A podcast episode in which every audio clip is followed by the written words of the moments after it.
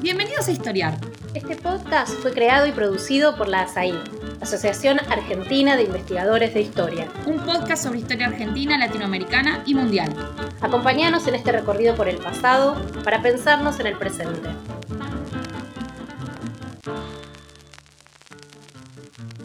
Todos, soy Camila Perochena y hoy los voy a estar acompañando en este episodio de Historiar. Es 2 de abril del 2022 y se cumplen 40 años del inicio de la Guerra de Malvinas, así que a lo largo de este episodio vamos a conversar sobre la historia de las Islas Malvinas, no solo de la guerra en sí, que va a ocupar gran parte de este episodio, sino también del lugar que Malvinas tuvo en la época colonial, de la invasión inglesa, de las relaciones entre Argentina y las islas a lo largo del siglo XX. Y para conversar estos temas, tenemos con nosotros a un invitado de lujo, Federico Lorenz, a quien seguramente conozcan porque publicó muchos libros y artículos sobre el tema. Hola Fede, gracias por acompañarnos hoy en Historia. Hola Camila, hola a todos, muchas gracias por invitarme. Bueno, Federico es investigador independiente del CONICET y enseña historia en el Colegio Nacional de Buenos Aires. Se doctoró en Ciencias Sociales por la Universidad Nacional de General Sarmiento. Es un especialista de la historia de las Malvinas y de la guerra, tema sobre el cual tiene publicados muchos libros. Y uno que acaba de salir, por si alguno se lo quiere comprar ahora, que se titula Malvinas, Historias, Conflictos, Perspectivas del editorial SB. Bueno, sin más preámbulos. Fede, me gustaría arrancar preguntándote ¿Por qué la Guerra de Malvinas representa un punto de inflexión en la historia argentina, pero también en la historia de las relaciones entre Argentina y los isleños? ¿Qué se abre a partir de la derrota en Malvinas?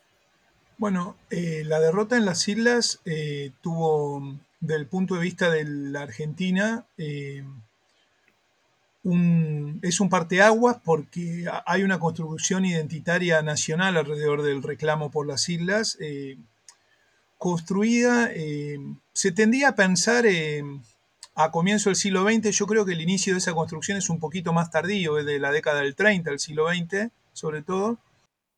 Eh, y bueno, es un parteaguas primero porque aleja las islas simbólicamente y de manera real, o sea, para ir también un poquito a la segunda parte, hoy las islas están más lejos que nunca del objetivo argentino de recuperación pero al mismo tiempo eh, también al producirse la guerra y en el contexto de la dictadura militar, eh, claramente influyó en la forma en la cual eh, se produjo lo que en aquel momento llamábamos transición a la democracia. delegitimó a las Fuerzas Armadas ante la sociedad en una mezcla compleja en la que iban lo que se supo acerca de las condiciones en las que se había combatido, más allá de la derrota en sí, si se quiere, con eh, las revelaciones eh, por las violaciones a los derechos humanos. O sea, se armó un gran, un gran combo, digamos, eh, que lo que hizo fue este, confrontar a muchos argentinos y argentinas con, bueno, con el país en el que habían estado viviendo. O sea que fue una conmoción. en todo caso, queda abierta la pregunta hasta dónde se procesó eso y qué se procesó de eso. Por eso es una, una fecha tan significativa, ¿no? Todavía.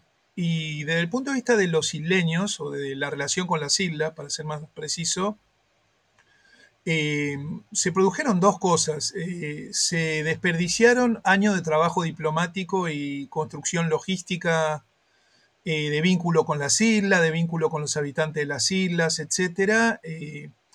Se reforzó eh, la, presencia militar británica en el archipiélago a partir de eso, o sea, en el 82 había un destacamento de marines y no mucho más, pero hoy tenés una base militar hecha y derecha, hay más militares que civiles viviendo hoy en Malvinas, y por supuesto que los isleños, eh, en un proceso bien interesante, eh, un poquito lo he trabajado, un sector de ellos en realidad está construyendo una suerte de relato nacional, es decir, muchos de ellos se ven como, como un nuevo Estado.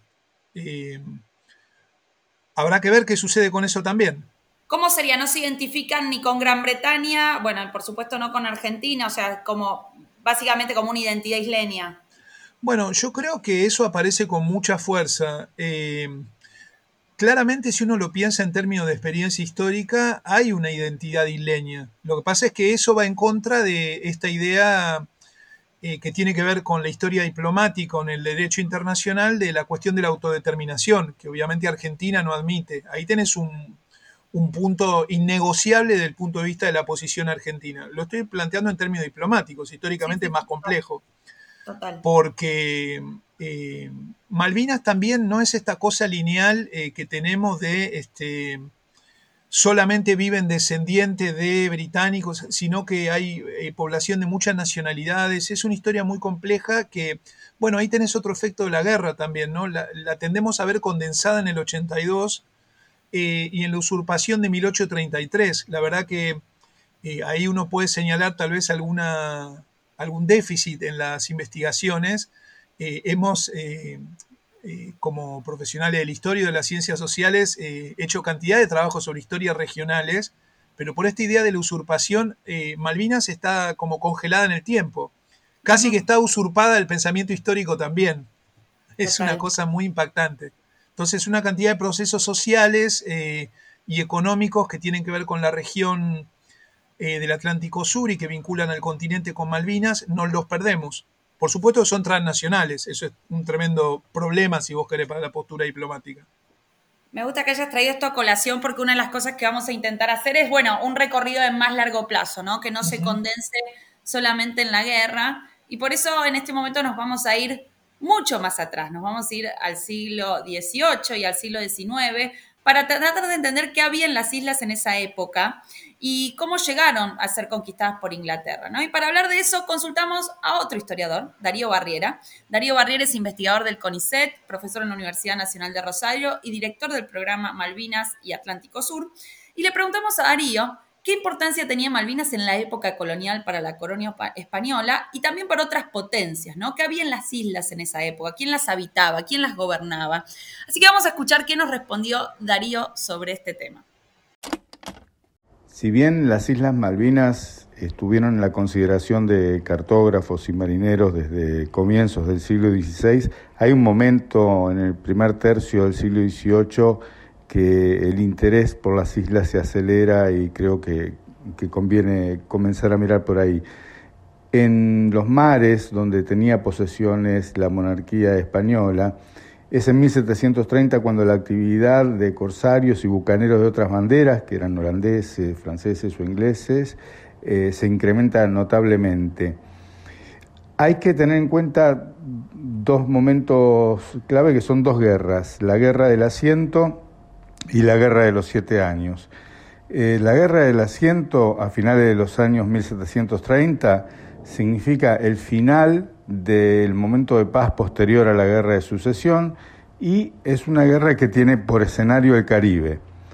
En el Caribe van a, medir diferencias eh, las potencias navales del momento y eh, la inglesa, que, competía muy bien con la española y que por momentos era superior, tenía una estrategia de apoyar a sus, a sus propias eh, fuerzas del Caribe desde el Pacífico.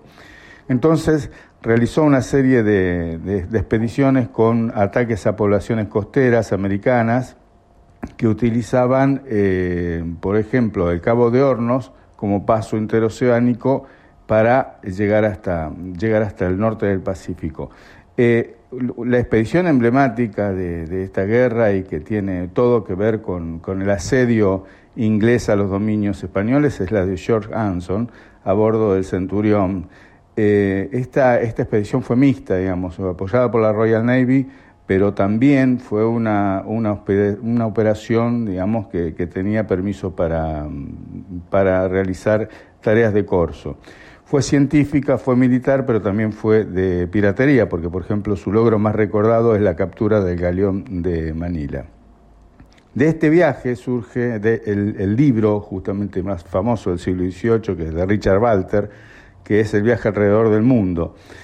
Este libro, en 1748, advierte sobre el valor estratégico de las islas, algo que también estaban haciendo gobernantes del virreinato peruano.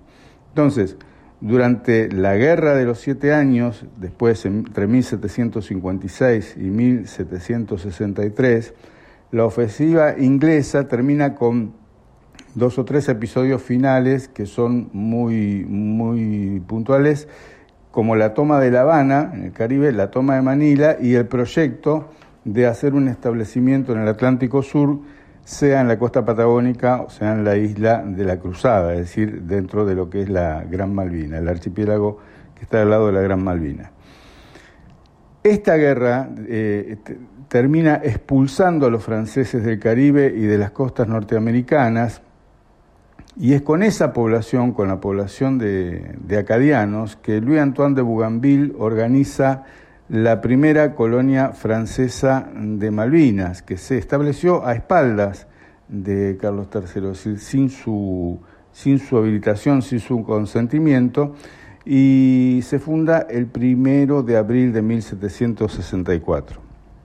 Entonces, a mí me parece que este momento, 1760-1764, es cuando Malvinas entra en la política grande de la España de Carlos III, es decir, entra en la preocupación de sus ministros, de su corte, y, esto remata con el acuerdo eh, realizado entre los ministros de Carlos III y de Luis XV para la cesión de la colonia y para la designación de Felipe Ruiz Puente como el primer gobernador español de las Islas Malvinas.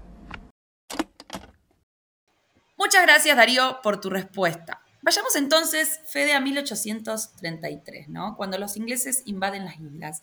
Me gustaría saber cómo se dio esta ocupación, qué había en las islas en ese momento, cómo, cómo, cómo fue ese proceso de invasión, cómo se reaccionó a ese proceso. Bueno, en las islas lo que había en el momento en que llegan los británicos era un gran caos. Estamos hablando enero de 1833, eh, dos años antes, eh, un barco de guerra estadounidense, eh, la Lexington, había cañoneado y destruido lo que eran las instalaciones de la colonia instalada por Louis Bernet en Malvinas, concretamente en la isla Soledad. En represalia porque Bernet, en ejercicio de la potestad que le había otorgado el gobierno de Buenos Aires, había requisado unos barcos estadounidenses que estaban cazando ilegalmente en, las aguas de Malvinas. Esto es importante, hay un antecedente de ejercicio de soberanía en el archipiélago, ¿no? Entonces la represalia es este ataque estadounidense a las instalaciones eh, de la colonia de Bernet, que era eh, muy importante para la región y para la época. Estamos hablando, se estima que llegó a haber hasta 200 pobladores que se dedicaban a la, caza literalmente de ganado vacuno, que era salvaje, ¿no? Para el cuero, para salarlo, etc. Eh, un tráfico con Isla de los Estados para, madera. Eso es algo bastante descuidado, ese proyecto, si vos querés, eh, colonial de Bernet, en el sentido de ocupación del espacio, ¿no? Pero permite anticipar esto de las redes en ese espacio. Malvinas, el litoral continental, Isla de los Estados, Tierra del Fuego. Para volver al punto, los estadounidenses eh, arrasan la colonia, queda una situación... Bernet está en Buenos Aires con, el barco estadounidense que ha requisado, llevándolo ante los tribunales, y el gobierno de Buenos Aires envía eh, autoridades provisorias eh, para restablecer el orden y la autoridad en la colonia, pero las envía aparentemente al mando de una persona que era bastante brava, bastante dura, y termina asesinada por sus propios hombres, Mestivier. Eh, lo cual agrava la situación. Eh, y el barco que había trasladado a Mestivier está recorriendo las aguas cercanas a la colonia de Bernet, eh, regresa, se encuentra con esa situación, Mestivier asesinado, este, la esposa de Mestivier ultrajada por los, las tropas de Mestivier y quizá hubo un juicio para todo esto por alguno de los gauchos que había llevado Bernet. Y mientras está ahí el comandante Pinedo con su nave Sarandí, eh, tratando de restablecer un poco las cosas, aparece la corbeta Clio eh, británica. Enero de 1833 estamos ya. Eh, a lo que declara el comandante de la Clio, Onslow, es que vuelve a, lo que está haciendo es reafirmar el dominio británico sobre las islas. Acá casi que hay que volverse al siglo XVIII, porque los británicos habían establecido eh, a escondida de España eh, un, puerto, en Puerto Egmont, en Isla Gran Malvina, que los españoles los obligaron a abandonar. Eh, Pinedo recibe un ultimátum del comandante británico. se da algo muy curioso, pero sintomático de la época, que es que Pinedo hace un consejo de guerra con sus oficiales, bueno, que son todos británicos y estadounidenses, pues los marinos en esa época, la mayoría eran británicos y estadounidenses, que le dicen que van a maniobrar el barco, pero no van a combatir contra su patria, sea, contra Gran Bretaña. Con lo cual, Pinedo arría la bandera argentina este, y regresa a Buenos Aires. Le hicieron un congreso, un congreso, un consejo de guerra a Pinedo por esto. Y desde entonces eh, los británicos eh, ocupan Malvinas con un interregno eh, de unos seis meses más o menos, entre enero del 33 y agosto del 33, que culmina con los incidentes en torno al alzamiento o no del gaucho Rivero, que un sector del nacionalismo reivindica, llega un, ahí llega un destacamento de Royal Marines que lo apresa a Rivero, pero estrictamente hablando, los primeros seis meses en Malvinas, o sea, desde la agresión británica hasta ese agosto del 33, sigue el caos, porque no hay autoridad. Es decir, han echado a los argentinos, pero tampoco ha quedado nadie, como no sea un, un irlandés que trabajaba para Bernet, que el comandante británico le encarga que hice la bandera británica los domingos. Es una cosa, y lo matan, ¿no? Y, ahí, o sea, una vez que se logra establecer la autoridad después de toda esta situación caótica, alguien en, eh, en, el río, o en lo que en ese momento era la Confederación, empieza a reclamar por Malvinas en ese momento. Es decir, el Estado argentino durante ese siglo XIX, ¿qué va a hacer con esa ocupación inglesa en Malvinas? O sea, ¿toma alguna medida o simplemente, bueno, queda como algo congelado eh, fuera del radar? No, estrictamente hablando, eh, el gobierno de la Confederación primero, el gobierno argentino después, reclamó sistemáticamente por la agresión británica. Eso es eh, realmente en un país que uno podría decir es inconstante en tantas cosas, el reclamo por Malvinas es una constante, desde el momento mismo de la agresión británica. Esto es muy importante señalarlo. Eh, pero la verdad es que en términos prácticos, Gran Bretaña tenía la hegemonía en el mar, la tuvo hasta la Primera Guerra Mundial, con lo cual era muy difícil eh, retrotraer esa, agresión. Lo cual no quiere decir que no haya habido, esto que te decía, reclamos permanentes de distintas formas, eh, reclamos que eh, sostuvo luego el, el, Estado argentino ya en la faz moderna, digamos, ¿no? Po década del 80, del siglo XIX estoy hablando. Pero nunca, nunca cesaron. Perfecto, clarísimo. Y, vos antes decías como que a partir de 1930 algo cambia. Eso que, que, vos marcabas, ¿cuál es ese cambio que, se sucede en 1930? Y si ese cambio es algo que se ve en el Estado, que se ve en la sociedad civil, que se ve en ambas cosas, es decir, ¿qué, qué pasa a partir del siglo XX? A diferencia de lo que estabas diciendo del siglo XIX, que es que no cesa un reclamo por diplomático por Malvinas. Bueno, de alguna manera lo que vos tenés en el siglo XIX es que el reclamo fundamentalmente lo ves canalizado a, través de instancias eh, estatales, digamos, estatales a nivel diplomático, gubernamental. Si vos querés culturalmente, este el antecedente de las cartas del Comodoro Lacerre que publica José Hernández, que cuando retrospectivamente se arme la historiografía sobre Malvina, digamos, es como un hecho fundante. Pero en, la en el siglo XX, eh, a partir de la década del 30, pongamos, ¿no? Década infame, eh, forja, socialismo, antiimperialismo, eh, una vertiente del nacionalismo más popular toma Malvinas como tema. Esto va a entroncar directamente con la llegada del peronismo al poder, pero acá hay algo importante. sí, Malvinas es una cuestión nacional para todas las fuerzas políticas la diferencia es que en la década del 30 comienza a popularizarse. Hay una serie de iniciativas en eso. La más conocida es eh, la traducción al castellano y la divulgación en la biblioteca popular de todo el país del libro de Paul Grusac de 1910, Las Islas Malvinas, eh, por iniciativa de Alfredo Palacios. Mirá qué síntesis interesante. Paul Grusac, un modelo del liberalismo de la generación del 80, eh, le regala a su país adoptivo, estoy parafraseando su dedicatoria, los títulos históricos para reclamar Malvinas.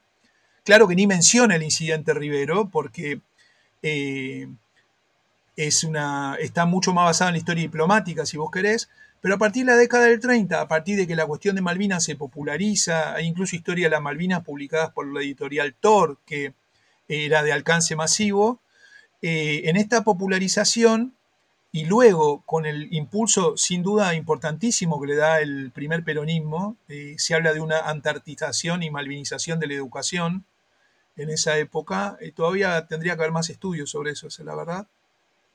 Se le comienzan a agregar algunos elementos. Por ejemplo, se comienza a valorar positivamente el levantamiento de los gauchos, eh, siglo XIX, la figura de Rivero. Este, y ahí tenés que entonces tanto el Estado como el sistema educativo, como las distintas fuerzas políticas encuentran en Malvinas una bandera. La gran novedad que vas a tener a mediados de la década del 50, eso lo trabajo bastante en el, en el libro que vos mencionaste, es que hay un acuerdo nacional, si vos querés, sobre que las Malvinas son argentinas, pero cómo reclamarlas y qué tipo de historia se narra cae de alguna manera en la red de las disputas internas eh, sobre las interpretaciones políticas sobre el pasado. Esto eh, va a ser muy visible, por ejemplo, en la década del 60, cuando se produzca la polémica por el monumento ¿no? al gaucho Rivero. Vas a tener la llamada historiografía liberal, que dice no hay elementos históricos para decir que haya que hacerle un monumento, y vas a tener toda la historiografía revisionista en sus distintos matices que dice, claro, eh, la historiografía mitrista, liberal, etcétera, no puede reivindicar al gaucho, pero Rivero es la esencia de la Argentina que se alzó contra los ingleses cuando Pinedo, que era un liberal, eh, había arriado la bandera. Entonces hay algo muy interesante ahí, que es que Malvinas es una causa nacional ya consolidada en esa época, pero que es eh, la mejor leña para la disputa interna. ¿no? Es una cosa muy impactante, porque de alguna manera eso va a teñir la forma en la cual nos vinculemos con esa causa nacional.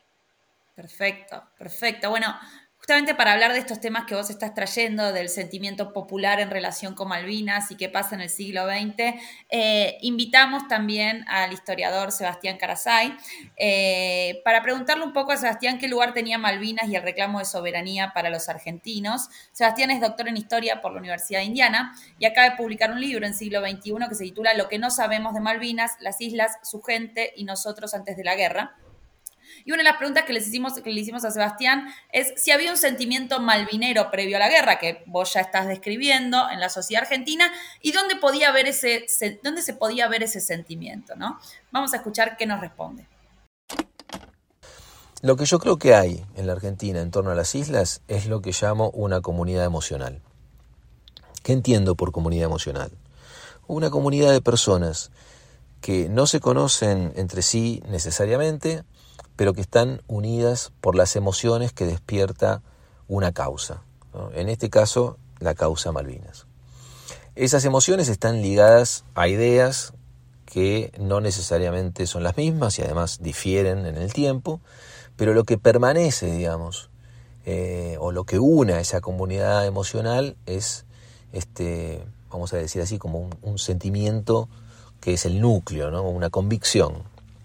En este caso, es la convicción de que las Malvinas fueron, son y serán argentinas. Eh, esa comunidad tuvo diferentes intensidades a lo largo del tiempo, pero al menos eh, yo diría desde la década del 40 hay eh, evidencia de que las islas están unidas a un sentimiento que, no digamos que es de todos, pero por lo menos es de muchos argentinos. ¿no? Yo trabajé con el archivo de la Sociedad Argentina de Autores y Compositores, eh, SADAIC, eh, en donde la institución, digamos, eh, registra las obras musicales. busqué todas las canciones que refieren en su título a las Islas Malvinas. Y para mi sorpresa encontré que había casi un centenar de canciones compuestas a las islas en las décadas previas a la guerra. Sadaic comenzó a registrar canciones a fines de los años 30. Eh, y uno puede ver que el número de las canciones que tienen como motivo las islas va creciendo en el tiempo. ¿no? O sea, en, los 40 y 50 son unas pocas canciones, pero hay. Eh, en los primeros 60 ya hay algunas más. Y a partir de mediados de los 60, yo diría hacia finales de los 60 y durante los 70, se da la mayor cantidad de registros en esta época, digamos, pre-1982. ¿no? Eh, entonces ahí tenemos un indicador de que la causa Malvinas fue intensificándose. Eh, y esto pasó no solo en el terreno de las élites, que es algo ya más trabajado, sino también en sectores de la población, en sectores de la sociedad civil. Muchos de los autores que registraron canciones sobre las islas eran desconocidos o poco conocidos. Eh, una mayoría de ellos compuso canciones de folclore, aunque también hay marchas, tangos, y una canción de rock. Eh, pero el hecho de que haya entre las canciones folclóricas ritmos característicos de las distintas regiones del país, hay chamamés, zambas, cielitos, milongas, bueno, eso da la pauta de que esa comunidad era bastante federal, ¿no? O sea que tenía presencia en, en las diferentes regiones del país, o al menos en muchas de ellas. Eh, ¿Qué es lo que eh, encontré en las letras de las canciones? ¿no? Dado que la música es algo más difícil de analizar porque no en todos los casos está registrada, no fueron obras que en, todos los casos, digamos, se grabaron y, algunas que se grabaron, las grabaciones no están accesibles. Entonces tuve que trabajar, digamos, casi exclusivamente con las letras. Digo casi exclusivamente porque también en algunos casos reparé en, en las melodías. ¿no? Pero ¿Qué es lo que encontramos en las letras de, esas canciones? Bueno, varias ideas, eh, incluso podríamos decir varias emociones también, ¿no? Algunas son nostálgicas, otras tienen un tinte más entusiasta o optimista, eh, algunas claramente buscan agitar el sentimiento nacional, eh, pero algunas de esas canciones sugieren caminos a seguir, ¿no? Entonces a mí me resultó interesante, digamos, seguir esa pista. Eh, cuando la política oficial argentina se había direccionado hacia la negociación diplomática, me, pareció este, relevante que se hayan registrado canciones que iban en la dirección opuesta, o sea, cuestionaban la importancia de las palabras o de la conversación, abogaban por una actitud más decidida, en, ese sentido hay canciones, por ejemplo, digamos, en donde los miembros del operativo Cóndor son héroes, o sea que de alguna manera dice, bueno, es por ahí, ¿no?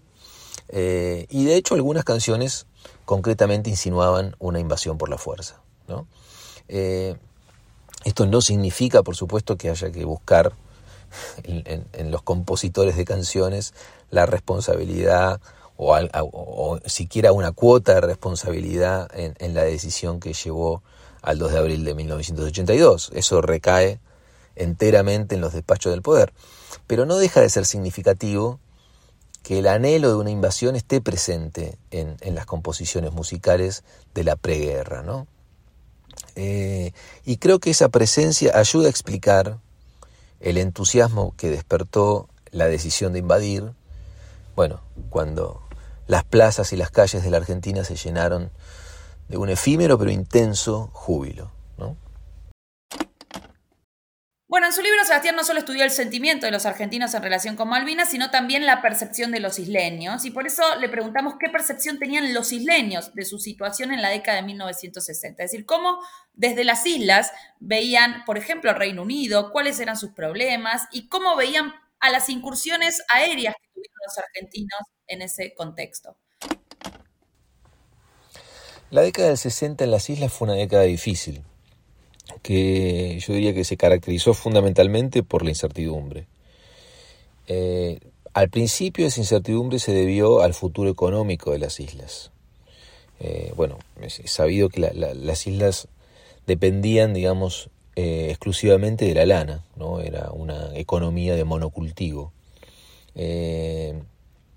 hasta los años 60 las cosas no habían ido tan mal, digamos, ¿no? O sea, los precios de la lana, por supuesto, oscilaban, y eso provocaba que eh, hubiera años más holgados que otros, pero la industria, digamos, este, en general no mostraba una tendencia como permanente a la baja. Eso comienza a suceder en los 60 con la aparición de las fibras sintéticas, que se convirtieron muy rápidamente en un competidor letal, digamos, para, para la lana, ¿no? sobre todo en el rubro de la indumentaria. Eh, y esa cuestión preocupaba a Londres, y, tanto que empezó a enviar profesionales para eh, que estudiaran las islas desde el punto de vista de la explotación económica, es decir, la posibilidad de establecer alguna industria alternativa eh, a la de la lana. el problema era que no era fácil, digamos, ¿no? por escasez de mano de obra, por las condiciones climáticas, eh, y además los antecedentes que había a ese respecto no eran para nada alentadores, o sea, varios intentos de crear una segunda industria ya habían fracasado. En los 60 hicieron un ensayo más, intentaron la producción de bisones, pero también fracasó. Eh, Y es significativo que uno de esos informes que el Reino Unido eh, eh, financiaba, digamos, para estudiar la economía de las islas, terminó concluyendo que evacuar la población de las islas era, eh, tenía un costo menor que el de intentar volverlas autosuficientes. ese era, digamos, el problema económico, ¿no? Pero a ese problema económico vino a sumarse a partir de 1964 eh, el que en las islas se conoció como el problema político, ¿no? y que por supuesto generó todavía más incertidumbre. Bueno, ¿cuál era el problema político? El ingreso en Naciones Unidas del reclamo argentino eh, en el Comité de Descolonización. Eh, hasta ese año, hasta 1964, no hay noticias en la prensa isleña del reclamo argentino. Eh, en ese entonces se publicaba un solo periódico, ¿no? The Falkland Island eh, Monthly Review. Y la primera noticia que aparece al respecto es en octubre de 1964, es decir, al mes siguiente de que se produjeran dos novedades, el ingreso del reclamo argentino en Naciones Unidas y el famoso aterrizaje sorpresivo del piloto argentino Miguel Fitzgerald en Puerto Stanley. Eh, me preguntabas también por las, por las incursiones aéreas. Bueno, está esta, la de Fitzgerald, y hay otra más, también muy famosa, muy este, conocida, de ribetes eh, cinematográficos, que se llamó el Operativo Cóndor. ¿no? Ahora, eh, esos dos hechos, ¿no? el vuelo de Fitzgerald y el del Operativo Cóndor, no tuvieron el mismo impacto en la comunidad isleña, porque el primero, el de Fitzgerald, fue visto por este, muchos como un evento anecdótico, inofensivo, incluso audaz. Los isleños no estaban acostumbrados a ver un avión con ruedas. Fitzgerald estuvo unos pocos minutos en las islas, dejó una proclama y se marchó. Y hay evidencias en la prensa de que los isleños quedaron asombrados por la destreza del piloto, que aterrizó sobre una pista de caballos. Eh, de hecho, la bandera que dejó Fitzgerald durante mucho tiempo estuvo exhibida en el Museo de las Islas. ¿no? Eh, en cambio, lo que pasó durante el operativo Cóndor fue algo bien diferente. ¿no? Fue dos años después, en 1966, eh, pero se trataba de un avión de línea secuestrado, jóvenes nacionalistas armados, eh, y una situación que durante varias horas no se sabía bien cómo podía terminar. ¿no? Entonces yo diría, a diferencia del vuelo de Fischer, la operación Cóndor generó mucho temor entre los isleños, algo que se puede ver muy claramente en la prensa, que registró, por ejemplo, las eh, desgrabaciones de lo que se decía en la radio en ese momento. Eh, y por el otro lado, eh, el, otro efecto que tuvo es que mostró a los isleños que el nacionalismo argentino podía tener aristas peligrosas para ellos, digamos. ¿no? De los argentinos y de la Argentina eh, se decía poco y se sabía poco en los años 60 eh, en las islas, pero lo poco que se sabía no era muy bueno. O sea, hay algunos artículos en la prensa isleña de finales de los años 60, es decir, cuando las conversaciones entre el Reino Unido y Argentina avanzaban, digamos, hacia alguna clase de acuerdo, eh, bueno, las noticias que aparecían allí de Argentina son de tono crítico, aunque no peyorativo, digamos, ¿no? Este, como si eh, pueden encontrarse después. Eh, más bien lo que hacen esas noticias es o esos artículos, ¿no? Porque hay algunos como de opinión, es contrastar eh, la situación de las islas con todos sus problemas con la situación que ofrecían, digamos, ciudades pequeñas similares en la Patagonia y en ese contraste, bueno, siempre ganaban las islas, digamos, ¿no? Bueno, en 1970 hay un quiebre en la relación entre Argentina y las islas. Y por último, entonces le preguntamos a Sebastián cómo era la percepción de los isleños y argentinos en esa década del 70 cuando las relaciones se hicieron mucho más fluidas. Y una de las preguntas ahí es, bueno, si podría haberse evitado la guerra eh, en ese contexto. En los años 70 se produce algo inédito. Hasta entonces, isleños y argentinos tenían ideas vagas unos de otros o más bien fundadas en, prejuicios ¿no? que, en un conocimiento, eh, digamos, fundado eh, del otro. Pero las conversaciones esas que comenzaron a, fines de los años 60 desembocaron en el acuerdo de comunicaciones que el Reino Unido y la Argentina firmaron en 1971 y eso posibilitó un vínculo eh, fluido entre las islas y el continente.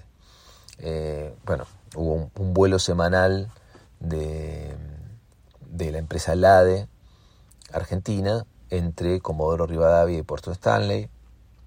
Ese, ese vuelo fue, primero, digamos, con aviones anfibios eh, que aterrizaban en la bahía de Stanley. Luego Argentina eh, emplazó la primera pista de aterrizaje de las islas con láminas de aluminio que, importó desde los Estados Unidos y lo hizo entre, en, poco tiempo, digamos, ¿no? Lo hizo en tiempo récord. En noviembre de 1972 ya hay una pista de, aterrizaje en las islas. Em, y fue una época, bueno, diferente, digamos, ¿no? O sea, hay, algunos datos que, se conocen o que ahora están apareciendo eh, permanentemente en la prensa, como la presencia de maestras argentinas enseñando español en las islas, pero también fue la época en donde muchos isleños eh, niños y niñas vinieron becados, muchos por el gobierno argentino, a, estudiar a escuelas bilingües en el continente. Eh, fue la época además en que el Estado argentino eh, proveyó servicios básicos en Stanley. ¿no? IPF proveía algunos combustibles, gas del Estado, tubos de gas, bueno, ya dije el, el, servicio aéreo del ADE, digamos que quizás era lo más importante. Eh, porque era la única comunicación que tenían las islas con el continente, digamos, de modo permanente. Y la relación esta que, que, se abrió a partir de los acuerdos de comunicaciones no fue solamente a nivel, digamos, de los gobiernos, o sea, no era solamente la autoridad colonial y el gobierno argentino, sino que también hubo actividades culturales tendientes a eh, precisamente lograr que haya un ámbito en donde se puedan conocer isleños argentinos. Eh, doy un ejemplo, digamos. Se hizo, por ejemplo, la, la fragata eh, El Mar nos une, en donde isleños y argentinos compartían embarcaciones. Y también llegaron a hacerse espectáculos de artistas argentinos para los isleños, o figuras del deporte argentino como el multicampeón de automovilismo Juan Manuel Fangio visitó las islas. Es decir, que había como eh, un intento de que haya también eh, un vínculo que fuera más allá de las autoridades. Ahora, esa política de acercamiento, vamos a decir así, que la Argentina tenía en las islas, convivía con una política bastante más dura en el plano de la diplomacia. Por eso yo hablo eh, de una política bifronte de la Cancillería, ¿no? que era condescendiente en las islas, en tanto buscaba mostrar por todos los medios que velaba por los intereses de la comunidad isleña, como pedía Naciones Unidas, pero era casi intransigente afuera de las islas. Y esa dualidad ¿no? de ser este, eh, condescendientes e intransigentes a la vez, llegó a pensar a muchos isleños que en realidad lo único que le interesaba a la Argentina era la soberanía. Es decir, que el acercamiento y todo el empeño económico y humano que había puesto en las islas no era más que una estrategia para, conquistarlos. Em, entonces, la presencia argentina en las islas, este, digamos, no era neutra. Eh, la Argentina daba, pero también recibía. Es decir, todo eso que, ponía era cambio de algo. ¿Y qué, qué, era eso, digamos, que, que, recibía cambio? Bueno, por ejemplo, administraba la entrada y salida de personas a través de los vuelos del ADE. Eh, YPF tenía el monopolio de la venta de los combustibles que vendía. Es decir, todo eso se orientaba a que las islas dependieran cada vez más del continente. Em, entonces, digamos, desde el punto de vista isleño, eh, uno podría decir, se veían crecientemente ante una disyuntiva, ¿no? Dependencia de Argentina o aislamiento del mundo. Como Londres no mostraba ninguna disposición a invertir mucho dinero para ayudarlos a volverse independientes y el precio de la lana seguía en, una tendencia bajista también este, en los años 70 y no daba ninguna muestra de que fuera a revertirse ese proceso, bueno, las opciones se reducían básicamente a dos, aceptar la dependencia de la Argentina o quedar eh, definitivamente aislados y librados a su suerte. Em, en cuanto a si podría haberse evitado la guerra, bueno, creo que sí, sin duda. Eh, la guerra no estaba escrita. De hecho, si uno toma, si uno tomara una fotografía de 1972 en, en, las islas, ¿no? cuando al final de una actividad entre isleños y argentinos, el, el gobernador colonial de entonces bailó tangos con su esposa a bordo del buque Bahía Buen Suceso, ahí en la bahía de Stanley. Bueno, en ese momento, digamos, si uno toma esa fotografía, nada indicaba que 10 años después habría una guerra, ¿no? En la que, por otra parte, ese buque sería capturado por los británicos y luego hundido. Em, ahora, para poder evitar la guerra, los actores, digamos, involucrados deberían haberse comportado de otro modo. Eh, en lo que toca a la Argentina, por ejemplo, los responsables de la política eh, en torno a las islas tendrían que haber quitado el tema de la agenda doméstica, cambiado esa política bifronte y, reemplazado por una eh, política coherente, tanto adentro como afuera de las islas, mantenerla en el tiempo, ¿no? es decir, convertir esa política en una política de Estado, eh, continuar las negociaciones en el marco de las Naciones Unidas, pero a su vez, y acá me parece que hay algo importante, eh, las autoridades argentinas, incluso más allá de las autoridades también, eh, tendrían que haberse armado de una paciencia de largo plazo, ¿no? sin el recurso a ultimátums y amenazas. Volvamos a Federico y acerquémonos finalmente al momento de la guerra eh, de Malvinas, ¿no? ¿Cuál era la situación, Federico, en el país en las vísperas de la guerra? ¿Cómo en ese contexto se decide recuperar las, islas? Porque vos marcas mucho en tus trabajos que hay como memorias dicotómicas, ¿no? Quienes piensan a la guerra como una aventura, quienes la piensan como una gesta, eh, y vos tratás de problematizar, o sea, lo que vos haces es salirte de esas, de esas memorias cristalizadas, dicotómicas, y problematizar sobre esa situación. Entonces me gustaría que nos cuentes, bueno, cómo entender que se llega a la guerra en 1982. Bueno, eh, flor de pregunta. Eh, a ver, estrictamente hablando, el país que va a la guerra en 1982 es un país que ya está viviendo fuertemente eh, los efectos del plan económico de la dictadura militar.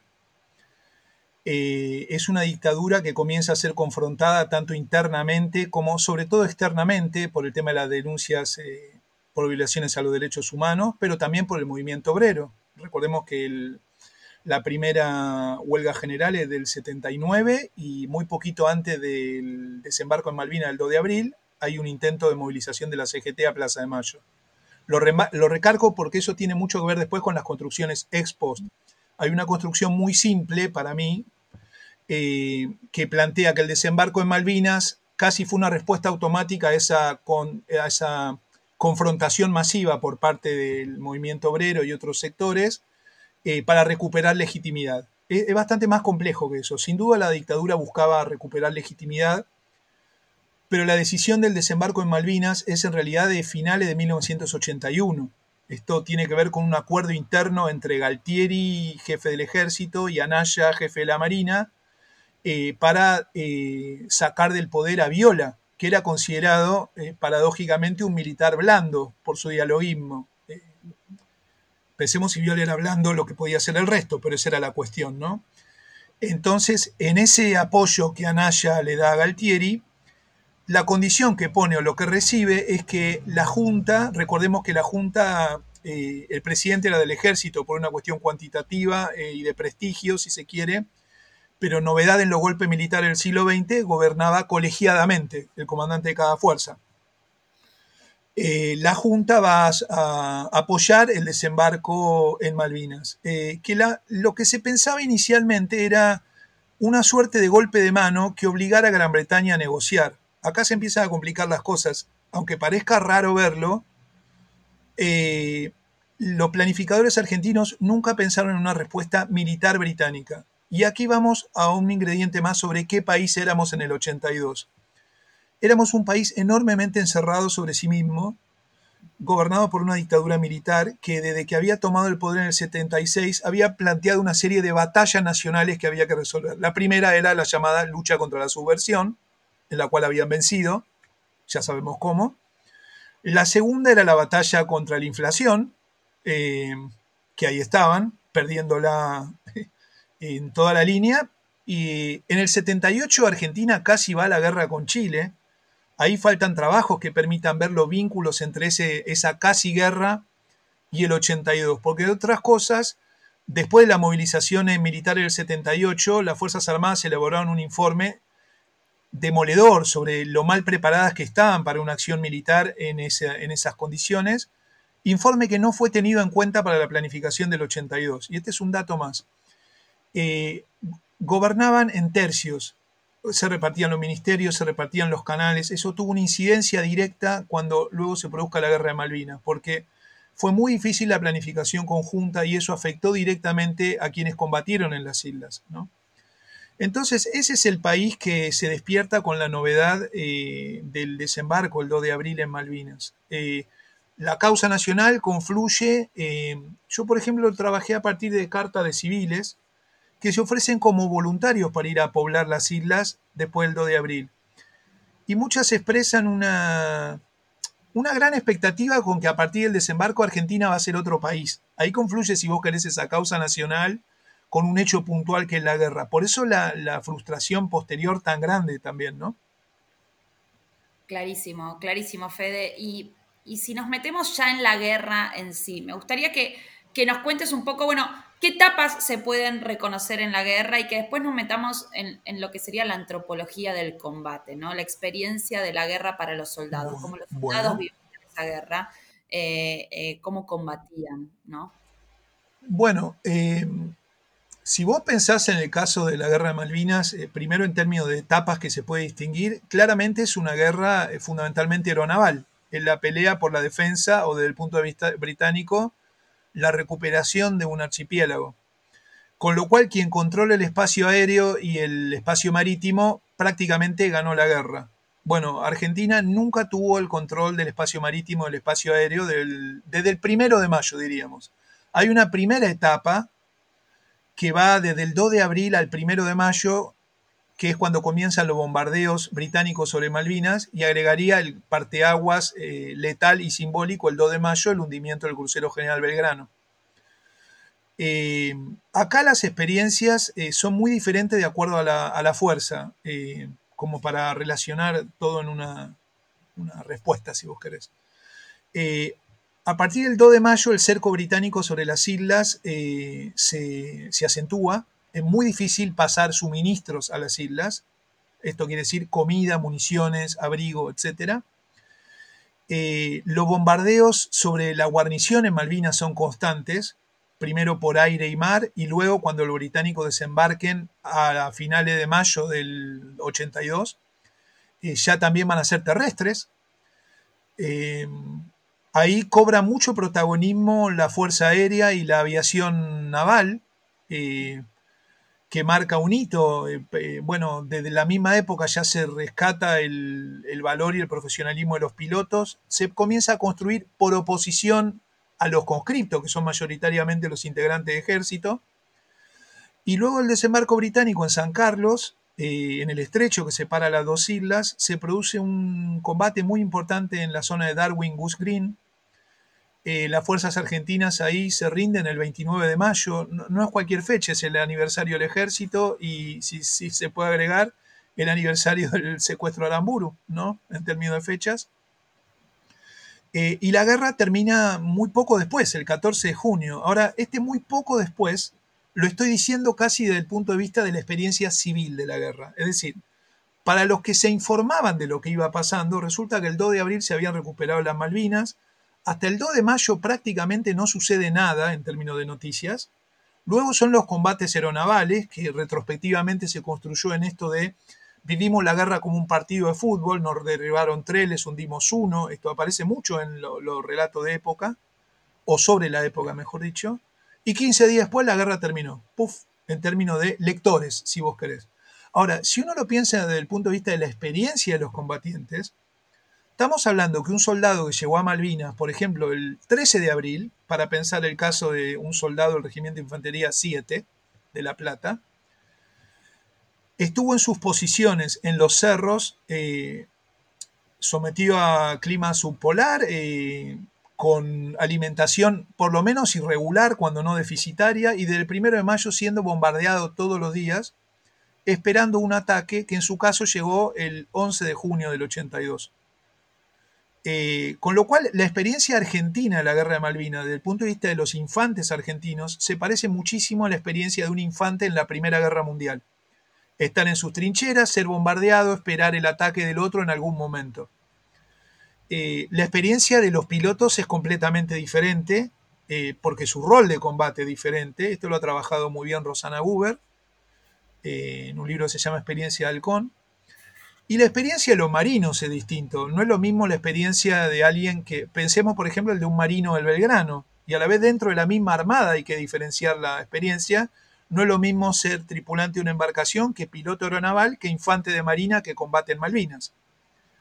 Entonces, eh, enfatizo esto porque cuando terminó la guerra eh, y hubo que encontrar responsables, eh, entre las fuerzas militares fue una suerte de sálvese quien pueda. Cada una se dedicó a echarle tierra a la otra y a destacar su propio papel.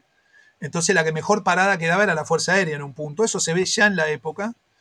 y los que quedaron en el medio fueron los, los combatientes porque a la vez, eh, ya pensando en la experiencia civil de la guerra, que esto es importante, y está mucho menos trabajado, la derrota produjo la enorme pregunta, bueno, pero ¿dónde estaba yo mientras pasaba todo esto? ¿no? Eh, ¿Cómo me creí todo esto, si vos querés?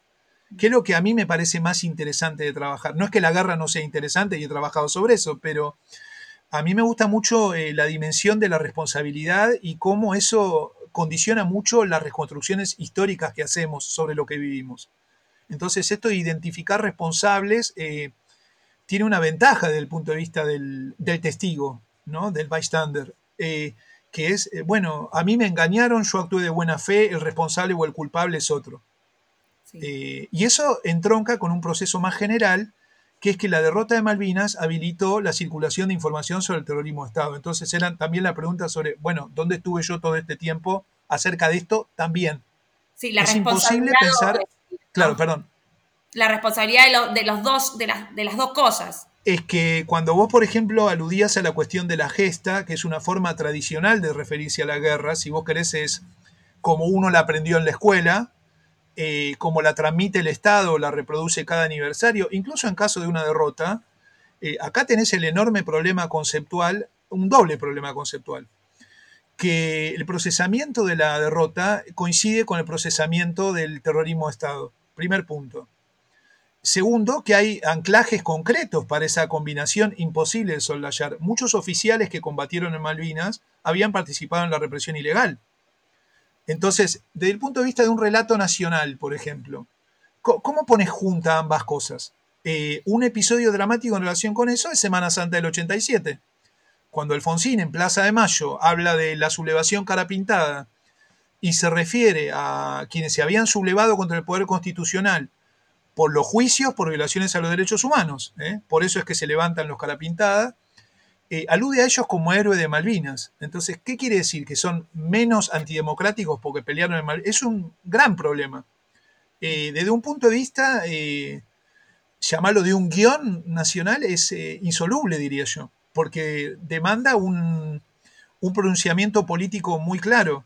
Y si lo llevas a la experiencia de los actores, que con lo que más cómodos estamos los historiadores, si vos querés, porque ahí es el gris, o debería serlo, podemos decir. Bueno, eh, un oficial de baja graduación que había participado en la represión ilegal y luego combate en Malvinas, bueno, va a considerar que peleó en dos guerras, así te lo va a decir. Está la famosa entrevista a Alfredo Astiz, por ejemplo, o el mismo Aldo Rico.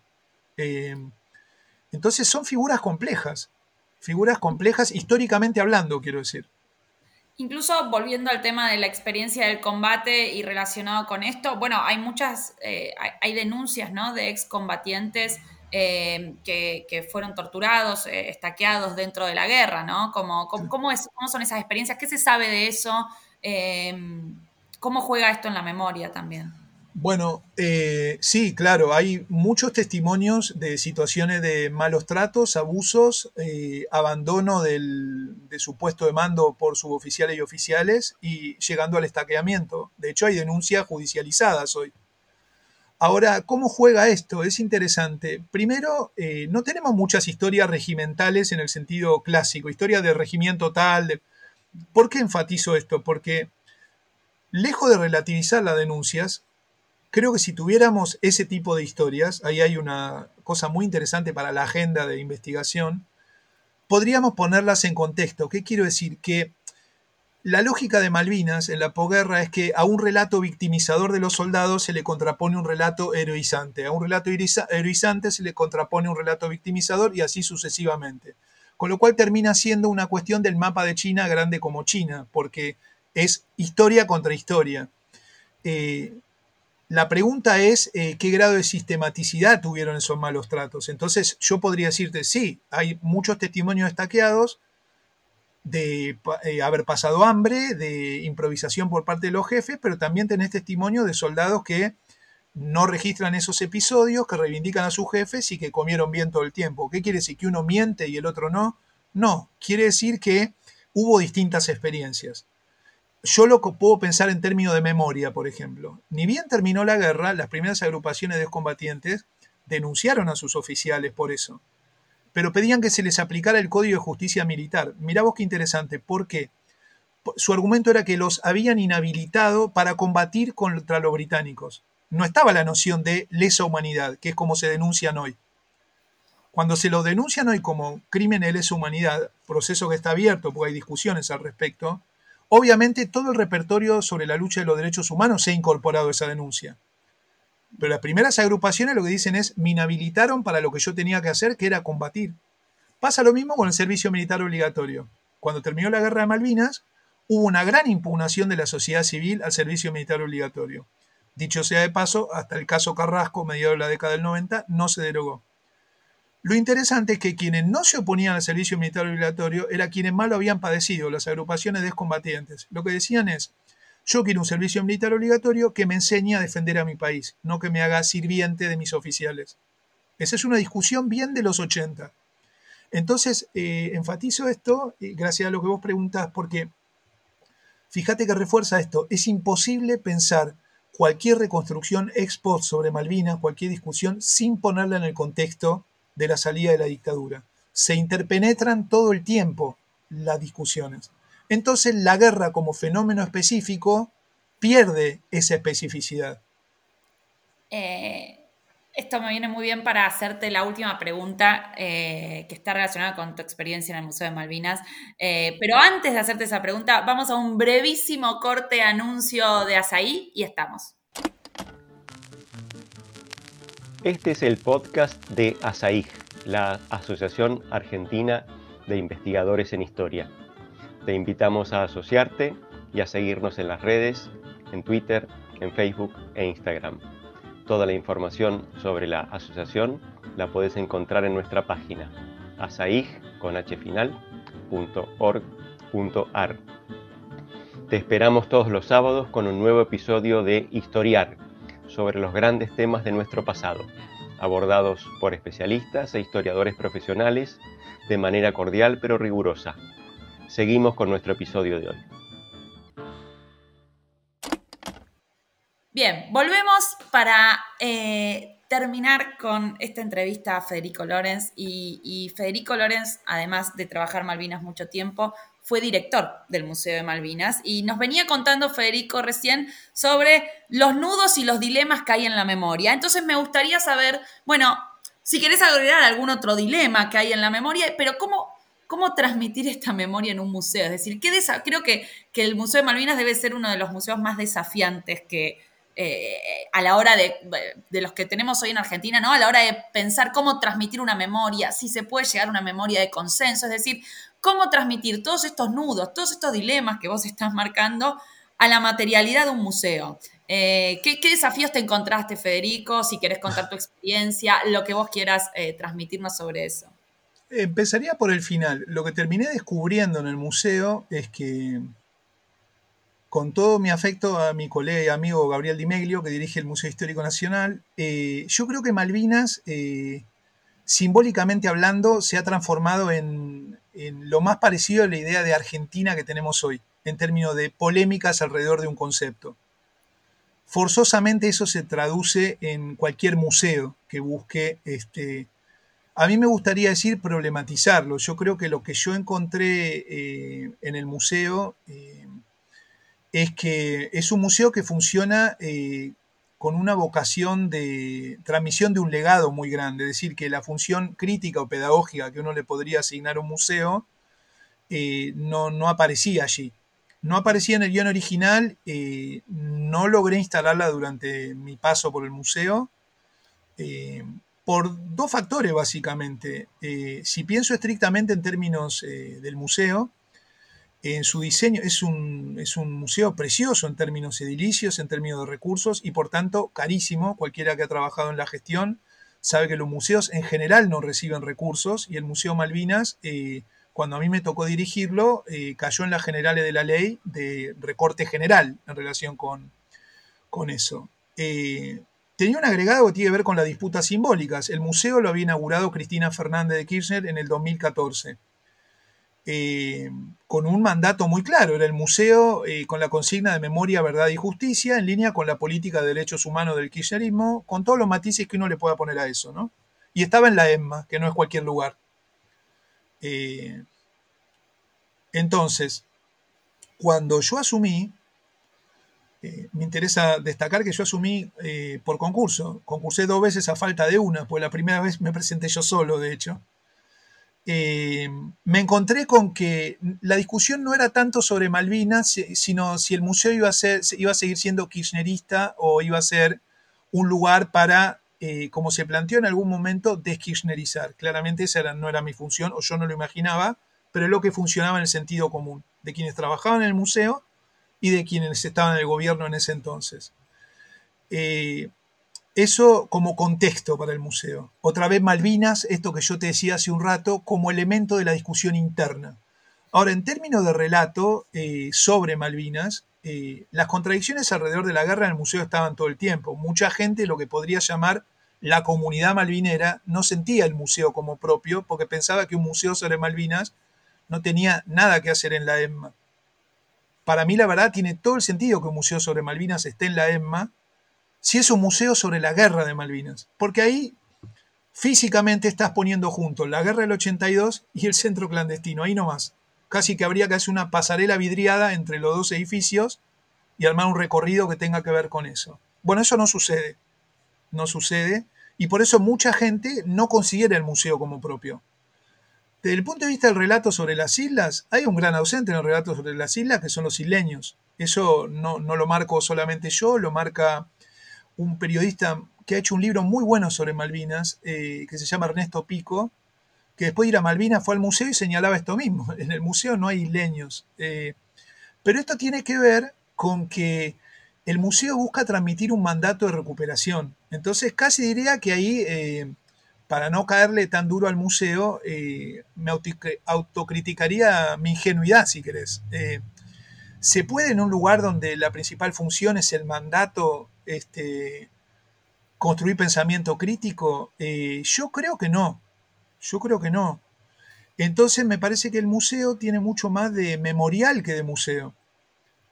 También me pregunto si es posible eh, un espacio estatal donde esas discusiones eh, se verifiquen. Me pregunto entonces si es posible esto. Ahora mismo hubo todo un debate por unas jornadas que organizó el Germani con la Universidad de Cardiff y hay una juntada de firmas contra las organizadoras locales argentinas porque en el en el título de la convocatoria está el nombre Falklands. Entonces, eh, estamos bastante limitados. Esta es una reflexión más general. Vos me decías si quería agregar algo. Sí, claro que quiero agregar algo. Este, consciente o inconscientemente, eh, este mandato, eso es lo que problematizo en el libro que vos comentabas, esta idea de las Malvinas fueron, son y serán argentinas, consciente o inconscientemente, te marca la cancha para pensar el problema como problema histórico, quieras o no. Porque, por ejemplo, eh, si yo hago historia de la guerra de la Triple Alianza, eh, yo no tengo que andar declarando eh, dónde considero que están los límites nacionales de los actuales países. Pero yo te puedo asegurar que en la mayoría de los trabajos sobre Malvinas, me incluyo en esto, eh, porque en mis primeros trabajos eso aparece, aparece un manifiesto de yo pienso que las Malvinas son argentinas, pero. O sea, ¿por qué tenés que aclarar? Me parece que hay que hacer un enorme esfuerzo por, por pero con mucha paciencia y prudencia, porque bueno, porque hay una guerra de por medio, ¿no? Este, los que trabajamos eh, historia reciente, creo que a lo mejor somos más conscientes de esto. Eh, nuestros trabajos afectan la sensibilidad de personas. Eh, así como inciden los discursos, no mucho, no hay que ser muy pretencioso tampoco, afectan la sensibilidad de personas. Entonces, pienso que esa es una discusión que hay que dar, pero pienso que no somos muy conscientes de que es una discusión que hay que dar. Eh, un último ejemplo, eh, el gobierno elaboró una serie de recomendaciones para periodistas argentinos sobre cómo tratar el tema, porque consideran que hay un gran desconocimiento. Bueno, esto es exactamente lo que digo, nos falta muchísima investigación. Pero claro, eh, a la vez es una investigación que tiene, voy a usar la figura del techo de cristal, ¿no? Este, bueno, ¿cómo, ¿cómo rompo eso? ¿Cómo traspaso eso? ¿Cómo hago que los avances de la historia regional, transnacional, con perspectiva de género, etcétera, permeen también los estudios sobre Malvinas? Bueno, es una enorme agenda. Y una enorme agenda quiere decir mucho tiempo. Mucho tiempo. Clarísimo. Eh, me gustó mucho esta reflexión sobre las dificultades para conciliar historia y memoria, eh, que creo que en el caso de Malvinas se multiplican exponencialmente. Federico, te agradezco muchísimo la entrevista de hoy, tu participación en Historiar. Eh, y bueno, les agradezco a todos los que están escuchando. Nos vamos a encontrar el próximo sábado con un nuevo episodio. Les recordamos que nos pueden seguir en redes y pueden asociarse a las ahí. Eh, gracias, Fede, por esta magnífica entrevista. No, gracias por la invitación y la paciencia ante la catarsis. No, por favor, eh, fue un placer escucharte. Hasta luego. Hasta luego.